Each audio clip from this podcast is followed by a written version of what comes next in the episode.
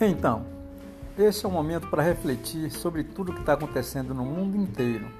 sobre nossa fragilidade, sobre o mundo, sobre as pessoas,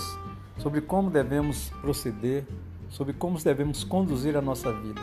Nós não podemos nos esquecer que existe um Deus que tem o controle de todas as coisas,